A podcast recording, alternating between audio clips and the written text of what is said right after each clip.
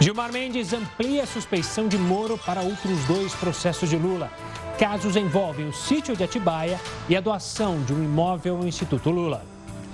Daniel Silveira volta à prisão por violar tornozeleira. Deputado pede a CPI da Covid prisão de Onyx e Elcio Franco. E ainda, desabamento de prédio deixa 99 desaparecidos em Miami.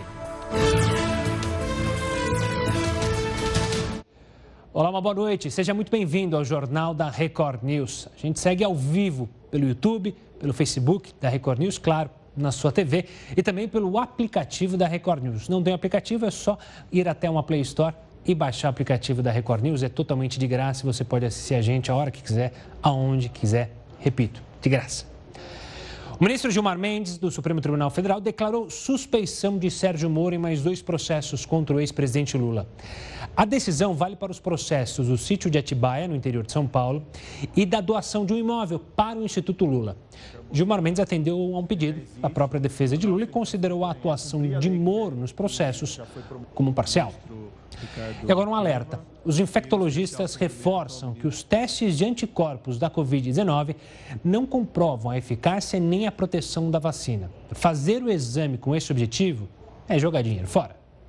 Fazer o exame de anticorpos para comprovar a eficácia da vacina tem se tornado frequente, mas os infectologistas alertam que o teste não tem esse objetivo e, no momento, não é nem recomendado. Não podemos usar os, os, as dosagens né, de anticorpos ou anticorpos neutralizantes para dizer se a vacina fez ou não efeito e nem se a pessoa que teve a doença já está imunizada. Então, a realização dos anticorpos para, com essa finalidade de avaliar a imunidade não está recomendado, não deve ser feito. Conforme nota emitida pela Sociedade Brasileira de Imunizações, não é aconselhável a realização de exames sorológicos de anticorpos para comprovar a proteção individual de vacinas contra a Covid-19. O Ministério da Saúde também confirma a informação e esclarece que não existe até o momento a definição da quantidade mínima de anticorpos necessárias para conferir a proteção imunológica contra a infecção, reinfecção, formas graves da doença e novas variantes. Para o médico infectologista, a vacinação é uma estratégia de saúde coletiva e não somente individual. Todas as vacinas que a gente tem disponível, digamos, no mundo inteiro, é, reduzem risco de doença grave. Então, só quando a gente conseguir vacinar muita gente e, conseguir, diminuir a circulação do vírus a tal ponto que a gente não tenha mais a circulação, e aí esses que estão, ainda não estão protegidos tenha um risco muito baixo de adoecer e que a gente pode mudar esse tipo de orientação. Aline viu os pais e o marido, motorista de ônibus, serem vacinados. Para mim foi a maior felicidade do mundo. Chorei de tanta emoção que eu fiquei na hora. Agora a expectativa dela é pela imunização também. E não importa qual será a vacina. Vou tomar a que tiver, gente. Acho que o que interessa é a gente tomar mesmo. E a que tiver lá. O que tem é que tomar, né? Tá protegido um pouquinho mais. O deputado federal Daniel Silveira voltou à prisão no Rio de Janeiro. O repórter Pedro Paulo Filho tem as informações. Boa noite, Pedro. Oi, Gustavo, boa noite para você, boa noite a todos. Olha, Daniel Silveira chegou agora há pouco, por volta das 8 horas, aqui no Batalhão Especial Prisional em Niterói, na região metropolitana do Rio. A gente tem imagens, inclusive, da chegada do deputado aqui à região metropolitana. Ele estava num comboio de viaturas da Polícia Federal que seguiu direto para o interior da unidade. Não houve nenhuma parada, nem mesmo para a recepção da defesa do deputado. A gente lembra que Daniel Silveira tinha sido preso em fevereiro desse ano e em março conseguiu autorização para cumprir a prisão domiciliar com uso de tornozeleira eletrônica. Na decisão do ministro Alexandre de Moraes, ele destaca que Daniel Silveira descumpriu as medidas restritivas mais de 30 vezes, demonstrando total desprezo à justiça. O parlamentar havia sido preso depois de divulgar um vídeo em que fazia apologia ao AI-5, que foi o principal instrumento de repressão da ditadura militar, além de ofensas aos ministros do Supremo. Bom, a defesa do parlamentar diz que ele deve ser tratado como preso político nos organismos internacionais de defesa dos direitos humanos. Gustavo. Obrigado, Pedro. Vamos ver agora como é que está a situação da pandemia, os números desta quinta-feira. A gente já tem na tela o detalhamento, são 18 milhões 243.483 casos de Covid-19 desde o início da pandemia. Nas últimas 24 horas, são 2.032 mortes, chegando ao número de 509.141 brasileiros que perderam a vida por causa de complicações da Covid-19. E olha, uma possível ligação entre a vacina da Pfizer e o aparecimento de miocardite está sendo investigada pela Agência de Medicamentos e Alimentos dos Estados Unidos, a FDA. A FDA, FDA. A agência pretende colocar um alerta sobre os casos raros nas fichas técnicas das vacinas da Pfizer, BioNTech e da Moderna. A miocardite é uma inflamação no coração. Grupos de aconselhamento do Centro de Controle e Prevenção de Doenças do país apontaram que o surgimento da inflação em inflamação em adolescentes e jovens adultos pode ter acontecido depois que eles tomaram a vacina. A taxa de mortalidade por infarto em mulheres cresceu nos últimos anos. Fatores como estresse, sedentarismo e até o uso de anticoncepcional estão entre os motivos. Duas vezes por dia, os remédios ajudam a regular a pressão de Josélia. Controle que ela faz há cerca de 10 anos. O cuidado maior é na hora de cozinhar. A porção de sal precisa ser na medida certa. Cuidado com sal. Isso é importante. O sal, não só o sal, também o óleo, né? Segundo a OMS, as doenças cardiovasculares são responsáveis por um terço das mortes de mulheres no mundo, o que equivale a mais de 23 mil por dia. E ao infarto, que tem a maior taxa de mortalidade entre elas, supera até a do público masculino. O uso de anticoncepcionais está entre as causas e ainda tem mais. O estresse é um fator de risco importantíssimo para a doença hipertensão arterial e para a doença coronariana. A diabetes também em mulher é muito agressiva e a diabetes, hiperlipidemia e a própria obesidade. O fator sedentarismo é muito importante e o fator genético, que é importantíssimo na mulher, que ataca muito a mulher em seu fator genético. E hoje nós sabemos que a mulher ultrapassou o homem em relação à hipertensão arterial. Hoje, 54% das mulheres têm hipertensão arterial em relação aos homens. A maioria dos casos de hipertensão desenvolvem de forma sintomática. Quando o paciente procura o médico, geralmente já vem com algum sintoma. Ah, tinha uma dor no peito, procura o médico com uma dor no peito, achando que é doença coronariana, ou cefaleia, dor na cabeça importante, ou parestesia na mão, formigamento na mão, e próprio, às vezes, enche um pouquinho mais, a pessoa, às vezes, acha que é uma doença do, cardíaca, assim, doença coronariana, e é hipertensão, na primeira consulta. Isso é, isso é muito, muito uh, doença arterial, hipertensão arterial é muito é, fatal por isso. O anticorpo neutralizante de um paciente com HIV foi capaz de impedir a infecção pelo vírus. Um estudo sobre esse assunto foi publicado na revista científica Science.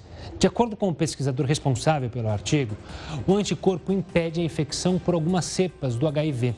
A partir dessa pesquisa, vai ser possível definir qual é a dosagem necessária desse tipo de anticorpo para bloquear a entrada do vírus no organismo. A descoberta pode ajudar a encontrar novos tratamentos e até a criar vacinas justamente contra a AIDS. E o metrô de São Paulo vai instalar câmeras com inteligência artificial. A operação foi iniciada hoje em três estações da linha vermelha. O metrô paulista vai contar com mais de 5 mil câmeras que serão interligadas em uma central de recursos de inteligência capaz de fazer leitura das imagens e emitir, emitir alertas. A previsão é que o sistema seja instalado em todas as estações das linhas azul, verde, vermelha e prata até 2023. Parte de um prédio de 12 andares desabou em Miami, no estado americano da Flórida. Pelo menos três pessoas morreram e dez ficaram feridas. As imagens mostram o momento do desabamento. Tudo aconteceu a uma e meia da manhã no horário local. Os trabalhos de buscas começaram rapidamente.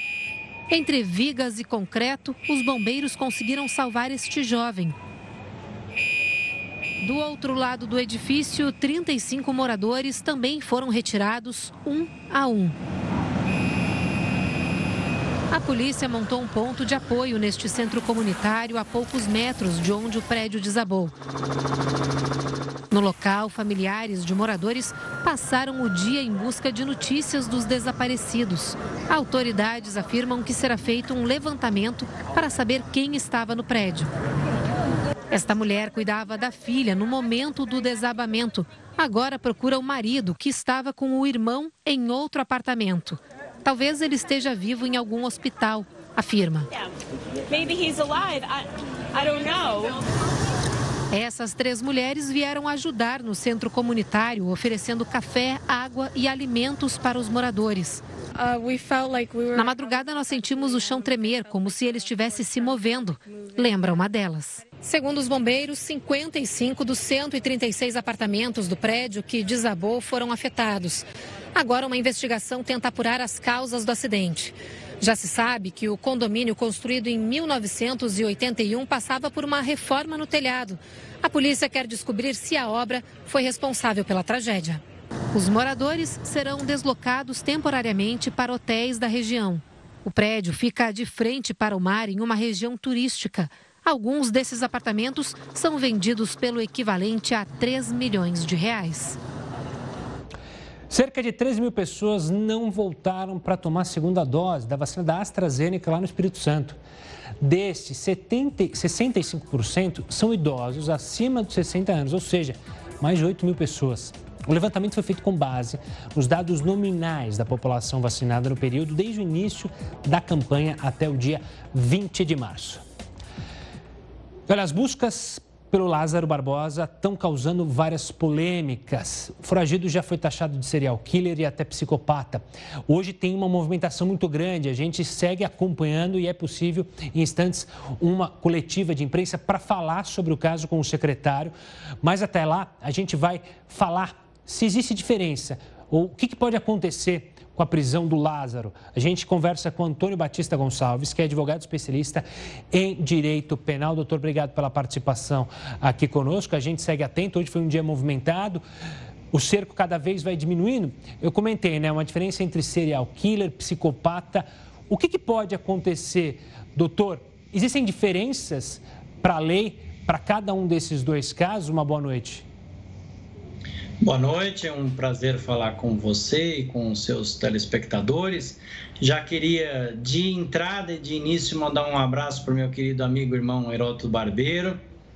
E estar na Record News e não falar do Heroto é uma heresia, não é verdade? Com certeza. Respondendo objetivamente à sua pergunta, para fins de direito penal e da legislação, a diferença de serial killer para psicopata não muda na dosimetria da pena. O que pode acontecer é se ele tiver algum agravante em decorrente de uma das duas condutas. E, mas, no caso dele, ele já é, é perseguido e ele será processado por tantos delitos que a pena a qual ele será condenado seguramente será superior aos 40 anos limite que são previstos na legislação. Mas, se você me permite, acho que seria importante para o seu público traçar a diferença do que é um serial killer para um psicopata. As pessoas têm é, repetido reiteradamente que o Lázaro é um serial killer porque ele deixa as pessoas nuas não necessariamente ele as mata, mas ele as deixa sem roupas. Isso não configura a figura do serial, killer. Importante explicar o que é um serial killer. É uma pessoa que tem uma deficiência química no cérebro. Isso é uma obrigatoriedade? Não, mas é muito rotineiro. É uma falta de uma substância chamada serotonina que, dentre outras coisas, é responsável pela empatia nas pessoas. Mas esse é o único elemento que define o serial killer? Não. Em geral, ele sofreu violência ou algum tipo de abuso ao longo da sua vida. Pode ser dentro do seu seio familiar, pode ser fora, mas ou ele teve um abuso, ou ele foi espancado, algo foi o gatilho para ele se tornar uma pessoa violenta. Qual é a diferença do serial killer para o psicopata? O serial killer ele tem todo um ritual na arte de matar. Como assim arte? É que para o serial killer o ato de matar está associado à existência de um prazer, ainda que muito efêmero. Por isso que cada vez mais o intervalo das mortes diminui, porque ele sente essa necessidade de ter o prazer. O psicopata, que é o caso do Lázaro, ele igualmente não tem empatia, mas ele gosta de matar. O serial killer, ele precisa matar para ter essa satisfação, esse prazer. E ele tem uma assinatura que é esse gatilho que desperta o prazer. Então, é, ele deixa uma marca, ou ele retira um membro, ou ele leva um objeto pessoal da vítima. Isso é uma assinatura que vai, inclusive, identificar o modus operandi do serial killer. A perícia, o corpo sempre fala e vai trazer traços. Ou a questão do psicopata, do Lázaro, já é diferente. Ele mata sem critério, ele mata pelo prazer de matar, só que ele não sente nenhuma empatia ao fazer isso. E por que que o Lázaro retira a roupa das suas vítimas? porque assim ele ganha tempo para fugir. Porque uma pessoa desnuda não vai sair correndo na rua pedindo socorro ou gritando. Então ele ganha um pouquinho mais de tempo para acobertar a sua fuga. Antônia, você citou dois casos de pessoas que, obviamente, não poderiam e não devem viver em sociedade, mas pela nossa legislação, é, não existe prisão perpétua nem pena de morte no país. Existem maneiras, ou você acredita que é possível o Lázaro voltar para a sociedade? É, isso, claro, a gente é, acompanhando a fuga dele e torcendo, obviamente, para a polícia conseguir prender o Lázaro. Dá para deslumbrar que ele pode sair porque a legislação não permite alguém ficar para o resto da vida preso? Veja só, a grande pergunta que nós temos hoje é aonde está o Lázaro? Então, antes dele cumprir a pena, ele precisa ser preso, o flagrante precisa ser executado para que ele possa ser processado. Só que tem um caso emblemático para a justiça brasileira, que é o bandido da luz vermelha. Ele ficou preso 30 anos. Naquela época era antes da atual reforma penal e processual penal e o limite de pena era 30 anos. E ele foi solto. Só que, em geral, quando você fica tanto tempo longe do convívio com a sociedade, você não se adapta. Então, você tem uma série de dificuldades de convivência com essa nova sociedade.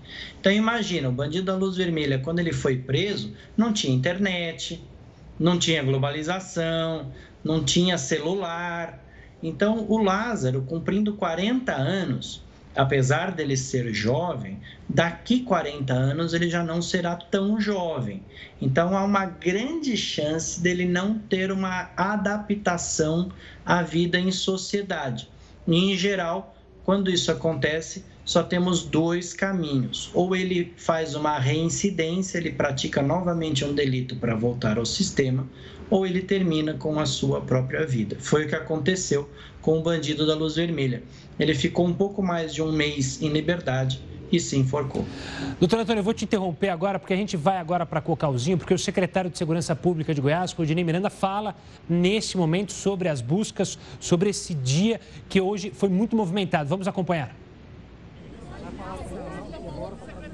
A gente tem as imagens agora nesse momento. Obviamente que é uma preparação é, ali dos nossos colegas de imprensa, é, se acertando ali até que o, um, o secretário possa se posicionar, oi, então oi, falar. Oi, a gente é, relembra que hoje o dia foi movimentado porque existia a probabilidade de Lázaro ter é, entrado numa chácara, ter passado é, por uma chácara que o dono dessa chácara é, mencionou que tinha faltado ali uma jaqueta que estava ali, um facão. É, então a movimentação foi muito intensa, porque se fechava o cerco. Mais cedo, no final da tarde, a mulher que estava nessa chácara foi levada pela Polícia Federal, segundo informações que chegaram de Cocalzinho. Isso aumentou ainda mais a expectativa. O secretário ficou o dia inteiro e agora, obviamente, à noite, na região, com as buscas com os policiais, com a força-tarefa que está é, trabalhando nessa região, então incluindo policiais militares, a Polícia Civil, policiais federais, a Polícia Rodoviária Federal. E por isso se criou a expectativa e foi anunciada esta coletiva de imprensa para dar detalhes. A polícia não tinha dado nenhuma informação oficial, essas informações foram chegando justamente com os nossos colegas de imprensa, com o trabalho maravilhoso que a nossa equipe faz lá em Cocalzinho. Enquanto eles se posicionam, eu vou voltar a falar justamente com o doutor para analisar esse caso com o doutor Antônio, para analisar mais. Doutor, peço perdão, ainda não se posicionaram lá, mas assim que se posicionarem, a gente vai falar então com o secretário, vai ouvir as falas do secretário. O senhor citou o caso do bandido da luz vermelha. É... A pergunta que fica é: a gente tem onde colocar pessoas como Lázaro, pessoas como esse, é... o bandido da luz vermelha? Porque se sabe-se, então, que eles podem cometer outros crimes, mas não se pode deixar na cadeia por 40 anos. Existiria um, meio termo, e eu lembro do caso Champinha também, que Champinha fez o crime como menor de idade, mas ainda não voltou para o convívio e muitos dizem que ele não tem condições de voltar para a sociedade. Como que a gente lida com casos é, de homens que matam por prazer, é, que obviamente não têm condições de voltar para a sociedade porque podem cometer outros crimes? O caso do Champinha foi um pouco mais grave, porque ele foi condenado quando ele era menor ainda. Então ele teve que passar um período na Fundação Casa e aí ele voltou a delinquir e aí ele foi preso definitivamente, mas aí ele foi solto pouco tempo depois. O Champinha é um, é um desses casos de psicopatia. O Champinha ele é um bandido violento desde da pré-adolescência. Ele sempre foi um criminoso violento. Então, existem alas dentro dos presídios e existem diferenciações entre os presídios por nível de periculosidade. Há uma estatística e a questão dos serial killers, dos psicopatas, dos sociopatas, os bandidos mais violentos e perigosos, que algo em torno de 10% da população penitenciária, que hoje é um pouco mais de 800 mil, então nós temos em torno de 80 mil pessoas com essas características. E eles ficam juntos por alas. Então ele vai conviver com pessoas tão ou pior do que eles em termos de sadismo ou necessidade de matar. Depende do interesse de cada um, mas o, a, velo, a velocidade, a violência e o requinte de crueldade é o elo comum entre eles. Doutor Antônio, é óbvio que as investigações, como você mesmo disse, é preciso que, obviamente, ele seja preso e aí analisado todos os crimes que ele cometeu, então, para chegar, então, a uma pena. Mas o fato é, de uma análise é, da psicopatia que ele tem, isso pode influenciar a determinação do juiz, do júri, na hora de decidir é, uma possível pena para ele? Só se ele fosse considerado fora do seu juízo perfeito, se ele fosse considerado incapaz. Aí ele seria internado numa clínica psiquiátrica até que ele tivesse condições mentais de enfrentar um julgamento pelo tribunal do júri. Mas não me parece, à distância, é, ser o caso do Lázaro. Ele me parece ser senhor de todas as faculdades mentais. Afinal, ninguém consegue estar foragido por tantos dias com um cerco policial na medida que ele se encontra, se ele não tivesse o raciocínio perfeito e se ele não fosse uma pessoa plenamente capaz. Então, eu descartaria essa possibilidade. Então, acho que ele terá um julgamento convencional e será condenado pela soma de todos os crimes, que me parece que são mais de 30, e ele pode pegar mais de 200, 200 e poucos anos.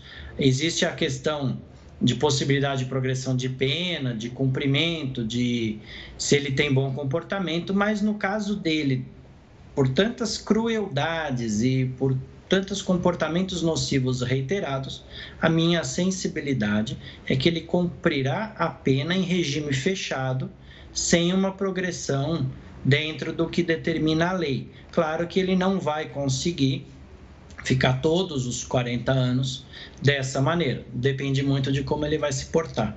Pode ser que depois ele consiga algum tipo de relaxamento, ou ele tem que provar para a junta psiquiátrica que ele é uma pessoa recuperada. Mas como o nosso sistema penitenciário não tem como condão uma ressocialização prisional na prática, não acredito que ele faça essa progressão de regime. Doutor Antônio, hoje, durante o dia e durante a tarde, se falou muito sobre a possibilidade dele se entregar, porque a família do Lázaro, obviamente, está com medo é, que ele morra é, em combate com a polícia, em possível combate, queria que ele justamente um, se entregasse e contactou um advogado que é conhecido da família. Esse advogado, ele disse que não é advogado do Lázaro, mas tem é, uma afinidade com os familiares, até por terem sido empregados dele numa fazenda, e tentou entrar em contato. Olhando para esse perfil do Lázaro, existe um perfil de criminoso que se entregaria? Ele faz parte desse tipo de criminoso ou, na sua avaliação, ele tem prazer em estar tá fugindo ou ele criou na cabeça dele que se ele acabar encontrando com os policiais ele pode ser morto em confronto? Dá para ter uma análise desse perfil do Lázaro? Na minha questão, na minha vivência e experiência profissional, não se trata de prazer, e sim a negativa dele querer ir para o sistema prisional. Então, me parece claro que a resistência reiterada do Lázaro vai levar ele até as últimas consequências. Ele não me parece predisposto a se entregar. Se ele quisesse fazer isso, ele já o teria feito. Ele me parece que vai provocar um confronto e que pode, inclusive, ter um evento como resultado morte. Se ele quisesse ir para o sistema prisional, ele não teria feito tudo isso que ele tem feito. Doutor Antônio, te interrompo agora para a gente, sim, agora acompanhar a entrevista coletiva com o secretário de Segurança de Goiás, Rodinei Miranda. Vamos acompanhar já todos posicionados. Só um minuto. Tá, me, me dê o teu, moça. Me dê o teu aqui. Eu seguro para você. Você vai segurar? Secretário, olha pra frente que ajuda todo mundo. Tá. Secretário, novidades, por favor. Vamos lá, vamos lá. Secretário, o que, que foi isso? Impedir as pessoas de entrarem nas propriedades. É, só um pouquinho, só um pouquinho, só um pouquinho. Deixa, deixa eu falar. Deixa eu falar. A gente tem, tem evitado falar porque a gente abriu, desde a semana passada, uma linha de investigação. Porque, assim, na nossa, na nossa cabeça não era possível um sujeito desse ter essa habilidade toda sem ter apoio. A gente já vem desconfiando isso desde do, início, que ele tinha apoio para fugir. Ontem nós iniciamos já algumas, algumas prisões e hoje, hoje nós prendemos já duas pessoas que estavam auxiliando ele dois psicopatas certamente, porque para ajudar psicopata tem que ser psicopata, que estavam auxiliando ele na fuga, nas fugas e principalmente a se esconder da ação policial. Eles estão sendo autuados agora por porte ilegal de armas. Uma das armas, inclusive, é a arma que foi vista, que ele furtou, possivelmente numa das residências, uma garrucha calibre 22 com 50 munições, com 50 munições, e, a, e ele foi visto em algumas, em algumas propriedades com essa garrucha na mão, com essa arma, com uma espingardinha na mão. É, eles estão sendo autuados tanto pelo, pelo porte legal de armas como facilitação da fuga de, de presos. Ele era dono de alguma propriedade aqui? Ele era um fazendeiro? Quem era essa pessoa? Eu não posso detalhar. até, até, até agora, dois. Até agora, dois. em Ceilândia? Não sabemos ainda, mas acredito, acreditamos que eles têm envolvimento com outros crimes ou acobertam outros crimes do, do foragido. Secretário, quais são as evidências de que essas pessoas estavam de fato ajudando o Lázaro? Nós temos, eu não vou, não vou detalhar a linha de investigações aqui para vocês, mas nós temos indícios e provas contundentes, contundentes que vão ser colocadas agora para a justiça. Eles já estão, inclusive, sendo autuados em flagrante. Aqui em Girassol mesmo, secretário? Aqui mesmo em Girassol? As casas invadidas aqui, passam por perícia? Só um instantinho, aqui mesmo em aqui, Girassol? Aqui em Girassol, sim. É, é, na área que nós estamos delimitando. Desde o início eu tenho falado. A gente tem trabalhado para ir reduzindo essa área. Hoje, hoje nós estamos com uma área bem menor do que no início. E, e temos a expectativa de dele estar em algum dos pontos que nós estamos. Eu tô satu... nós mandei saturar toda a área e vamos ficar lá até ele sair. Eu queria deixar bem claro uma coisa aqui. Quem facilita, quem facilita a vida de foragido, foragido comete crime. Nós sabemos, nós desconfiamos, nós temos indícios que há outras pessoas ajudando. E nós vamos chegar nelas. Nós vamos chegar nelas. Nós temos toda a tranquilidade para trabalhar. É, a gente tem alcançado nosso primeiro grande objetivo, que é não deixar ele cometer mais crimes. E agora estamos cada dia mais próximos deles e dessa rede criminosa que apoia, assim, absurdamente esse sujeito. Mas quando ele foi visto pela última vez, secretário? Eu não posso detalhar quem são, até pela lei de, de abuso de autoridade. Quando foi visto pela última Quando vez? ele foi visto pela última vez? Hoje. Pela polícia. Hoje. Ele foi visto hoje pela polícia? Ali naquela Hoje, hoje. Calma, por favor. Por favor. Não, não, não, não, não. Foi visto. Foi visto de muito longe, de muito longe. Pela polícia? Um, um vulto, um vulto que depois se confirmou com a declaração Mas das foi visto pela pessoas. polícia, não, secretário? não foi visto pela polícia. Uma pessoa, uma testemunha ouviu, ouviu e, e, e depois na, na, na entrevista que nós fizemos com os dois que estão sendo é, autuados, é, os dois confirmaram que ele estava realmente lá, que ele passou as últimas noites lá. Então a polícia pode dizer que ele foi visto oficialmente hoje? Descobrimos o esconderijo dele, Uma justamente. casa, uma gruta, o que é? Uma casa, uma casa, uma casa com, com aparato de umas ruínas em volta. E era uma casa que estavam ajudando ele nessa casa, era isso? Exatamente, é onde davam guarita para ele é, durante depois do, dele furar alguns cercos que nós fizemos. Ele andava, ele andava todo, pra, ele, ele andava como a gente já afirmou várias vezes, sempre pelos canais, sempre pelos canais, dificultando a nossa, o nosso trabalho. Ele está machucado, tem arma, secretário? Não temos ainda o visual dele, mas temos um indicativo forte de que onde eles podem estar e vamos continuar a virar essa noite, virar as noites que precisar até prendê-lo, até prendê-lo. desconfia que ele pode ter saído do perímetro. E por que, que ele não saiu do perímetro ainda estabelecido pelas forças? Porque nós fechamos o perímetro, porque nós estamos cercando cada vez mais.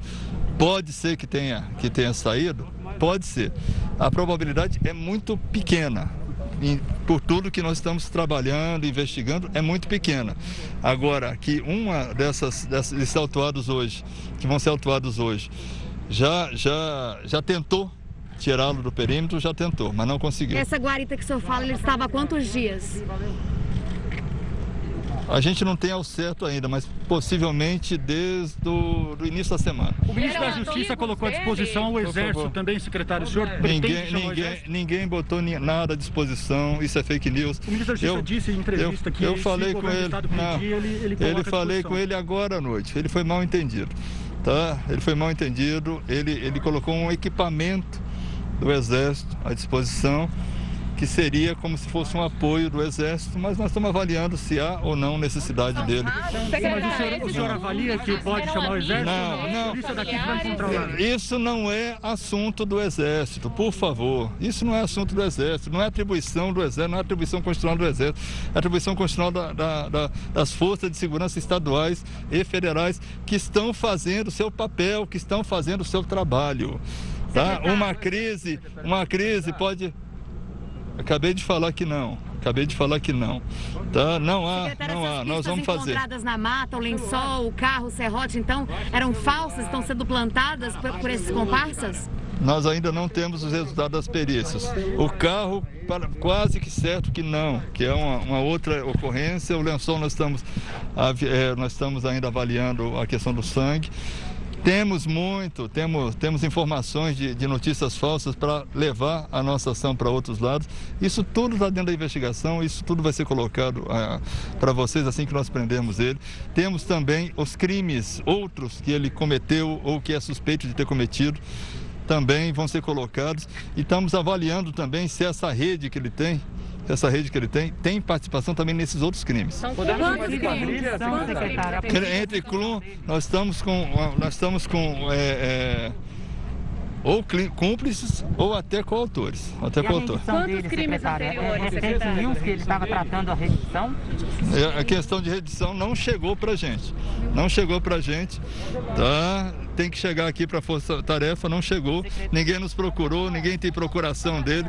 E a gente só vai é, trabalhar alguma coisa nesse sentido se tiver procuração. Secretário, muita gente chama atenção, inclusive, não sei. o prejuízo que um homem só está dando para o Estado inteiro e para a cidade toda. É, a, a Secretaria, Como é que é? o governo do Estado estima quanto de gasto financeiramente esse homem já deu prejuízo para o Estado? Por favor, por favor, pessoal. Nós estamos aqui presentes esse esforço nosso salvou três vidas semana passada e não sei quantas outras mais. Isso não tem preço. O governo do Estado, o governo federal que está nos apoiando, o governo DF que está nos apoiando, não estão contabilizando nada tudo que está sendo feito é necessário ser feito e vai ser feito. A gente não pode é, ter nessas horas ansiedade. A gente não pode cometer erros, porque se a gente cometer erros pode custar vidas, tá? Então assim temos o objetivo de prendê-lo. Se Deus quiser, vamos prendê-lo. Tá, e apresentá-lo para a justiça, mas isso com toda a tranquilidade, com toda a cautela, para não ter mais vidas inocentes e nem vidas dos policiais é, é, ceifadas. Podemos falar em quadrilha, secretário? Podemos chamar de quadrilha? Como? Esse grupo, nós podemos chamar de quadrilha? É uma Não, acredito que sim, acredito que sim, é uma organização criminosa. Secretário, para onde eles foram levados? Para algum lugar? Estão presos? Eles vão ser levados assim que acabarem algumas diligências que estão sendo feitas para a Central de Flagrantes de Águas Lindas. Tentaram fugir, agora não conseguiram mato, né? por qual motivo? Oi? Quando tentaram fugir desse bloqueio com Lázaro. com Lázaro, não conseguiram por qual motivo? Por causa dos nossos bloqueios. Pararam Porque nós estamos, não, não, não. Nós estamos apertando o bloqueio, apertando cada dia mais, apertando as diligências. Temos trabalhado de uma forma um pouco mais, mais, mais cirúrgica, em cima de informações mais consistentes. E, e, e isso, logicamente, eu, eu falei isso também para vocês. Cada dia a gente está chegando mais perto. Eu, eu acredito que a gente não esteja tão perto dele como estivemos hoje. É, estamos mais, mais perto do que nunca hoje, mais nunca hoje. Mas também não posso cravar uma, uma, uma data.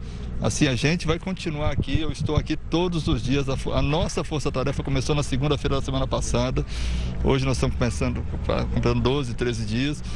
Ainda é um tempo razoável para se resolver uma crise tão complexa em cima de um sujeito tão perigoso, um, um psicopata, como eu coloquei para vocês, e principalmente agora tendo uma rede de psicopatas junto com ele. Ele estaria usando celular?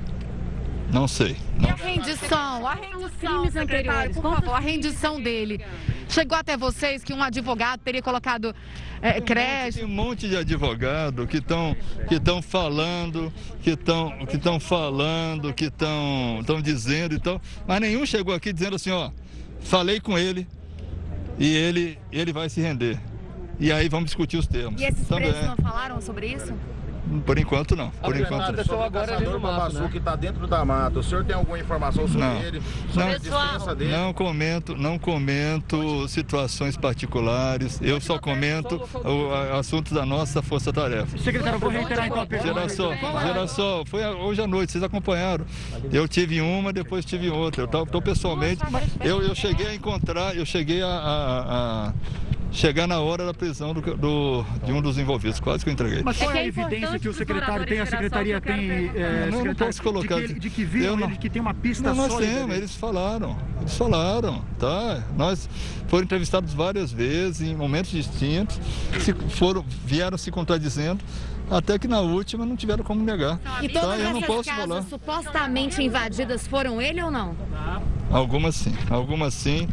E, e, e, a gente até já sabe a dinâmica. O que, que ele foi fazer, por que, que ele foi lá e para onde ele levou as coisas que ele pegou. Última pergunta, última pergunta pessoal. começou por conta Está sendo feito, claro que está sendo feito, pelo amor de Deus. A perícia está sendo feita Mas sim. Os moradores aqui de Girassol, tá, agora acabei de deixar a perícia lá no local, está sendo feito para psicoscópio, está sendo feito criminal, está sendo feito a DNA.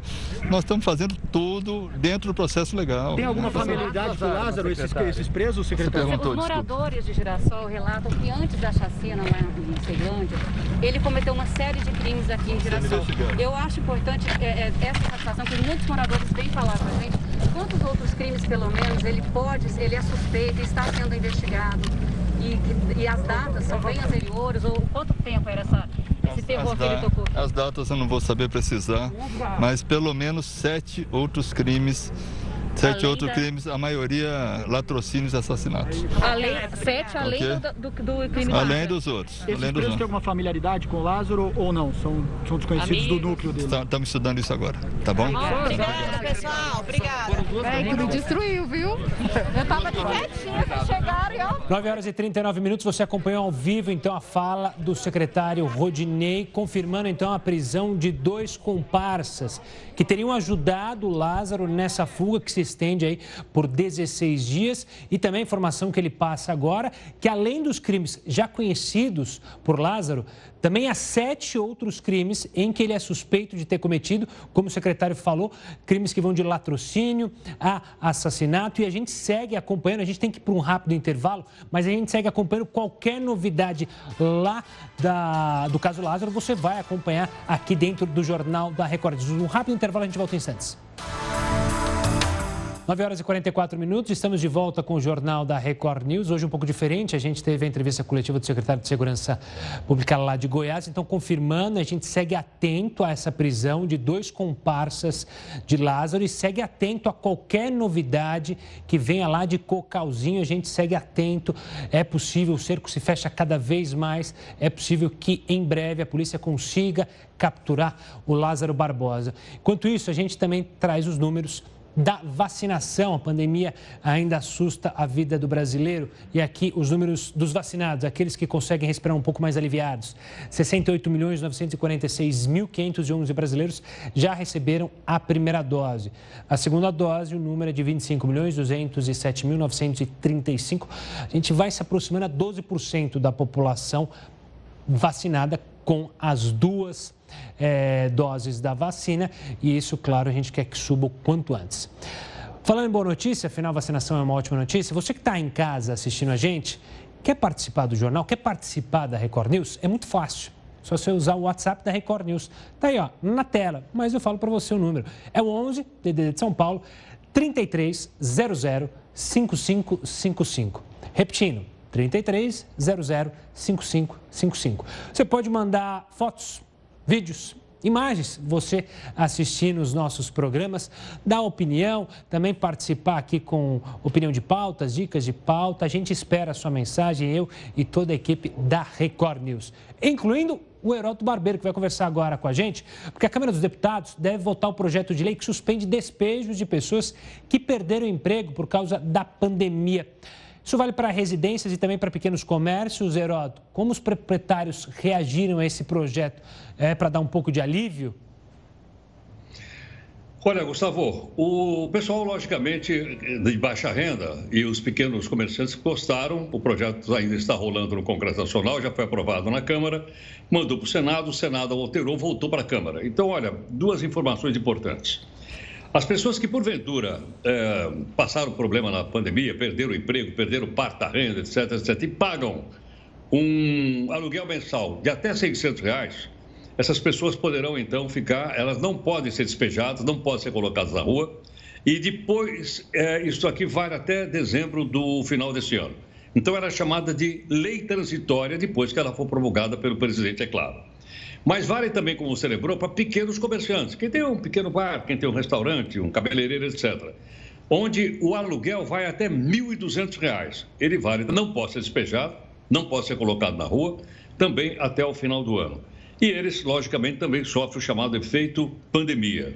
Agora, uma coisa bastante importante, uh, Gustavo, é o seguinte: tanto o pequeno comerciante como a pessoa que está recebendo, uh, que não está podendo pagar, ela tem que provar que ela, que ela, que ela não pode pagar.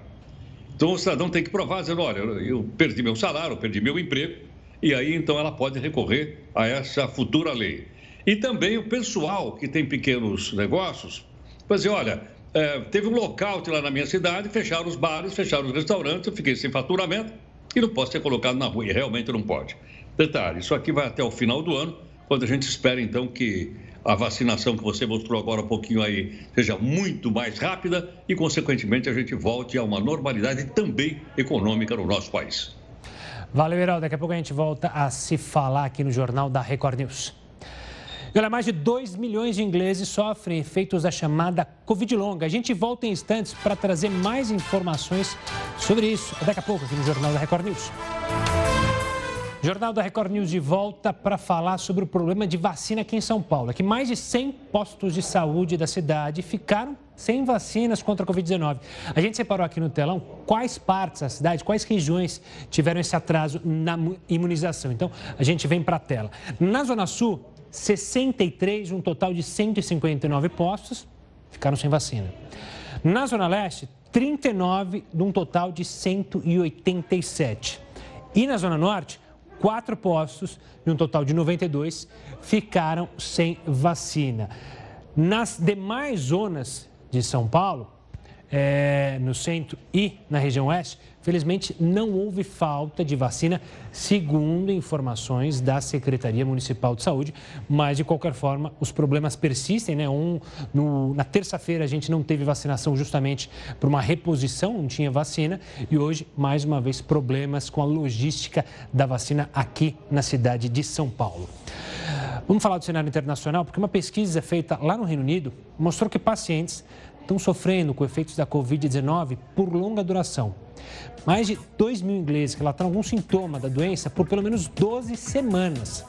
De acordo com os pesquisadores, ainda não se sabe o motivo da longa duração. A pesquisa também mostrou um terço dos participantes que tiveram a Covid por mais tempo sofreram com casos graves da doença.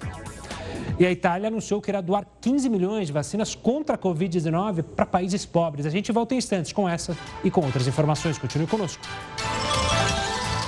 Jornal da Record News de volta para falar agora da Itália, que anunciou que irá doar 15 milhões de vacina vacinas contra a Covid-19 para países pobres. O anúncio foi feito pelo próprio primeiro-ministro italiano, Mario Draghi, que afirmou que o acesso desses países à vacina é uma prioridade sanitária. Com a pandemia sob controle, a Itália já vacinou ao menos metade de sua população com a primeira dose. Depois de mais de um ano de prejuízo e desafios, o setor hoteleiro começa a mostrar sinais de recuperação.